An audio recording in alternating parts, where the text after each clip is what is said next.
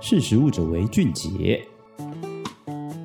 Hello，各位听众，大家好，欢迎收听《识时务者为俊杰》，我是陈学。大家知道什么是软质包装吗？软质包装其实是一种广泛使用于这个食品的包材，从洋芋片的袋子啊、巧克力，其实都是用软质包装来作为这个外包装的哦。那这个软质包装它有这个轻便的特性，照理说是可以让这个碳排放量最小，因为它可能一趟在运输上面可以放很多很多这样子，然后又能确保食品不被污染。这样听起来会觉得软质包装好像还算不错，蛮方便的。不过，真的是如此吗？其实啊，这个根据这个经济合作暨发展组织 （OECD） 的资料，目前软质塑料包装的这个回收率仅有百分之九，凸显这个解决塑料污染的迫切性。而且啊，二零二一年的时候，全球软质包装市场规模就已经达到一千两百四十九亿美元，估计到二零二七年的时候，将会达到一千六百二十四亿美元。所以这个更凸显了这个要解决塑料污染的迫切性。那为了改善这个软质包装，还有软质塑胶污染的问题呀、全球五大食品巨头，包含马氏、益姿国际、雀巢、百事可乐、联合利华，他们就在最近的时候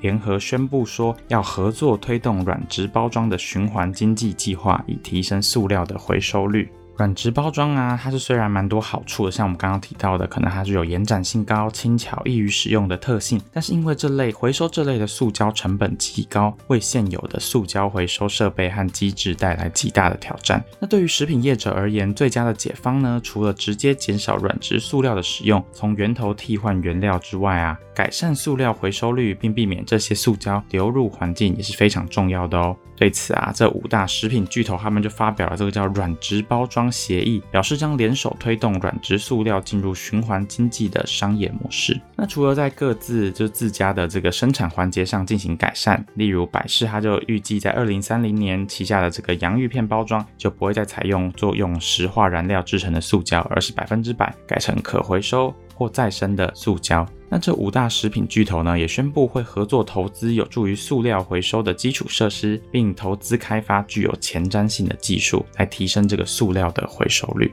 因为我刚好前面有讲啊，这种软质塑料最多的就都是应用在这个食品业嘛，呃，食品的包装。那所以就虽然这五家企业已经是全球食品业的龙头了，哎，但仅靠他们其实是不够的哦。就除了透过这个投资技术和这个设备，那五大食品公司也希望能借由自身的影响力，带动供应链上的合作伙伴，然后甚至是政府机关，对于这个回收再利用的更多投资，达到正向的循环。你可以想象，就是抛砖引玉的方式啊，就是由他们先来做起。然后让其他的可能企业啊，就是或者他们底下的这个供生产供应链，甚至是政府机关也开始开始更正视这件事情哦。不仅如此啊，他们还认为这个消费者教育也是改善塑料污染问题的重要一环。未来他们将在包装上，还有店面或是网络资讯来提升这个消费者对于塑料污染的意识。他们在协议中写道：塑料转型需要公司、政策制定者、专家学者、社会一同采取行动，才能让改变尽快发生。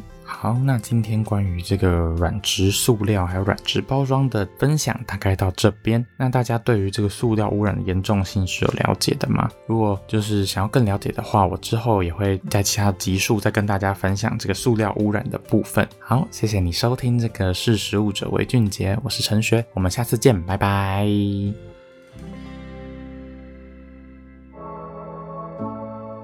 识食物者为俊杰。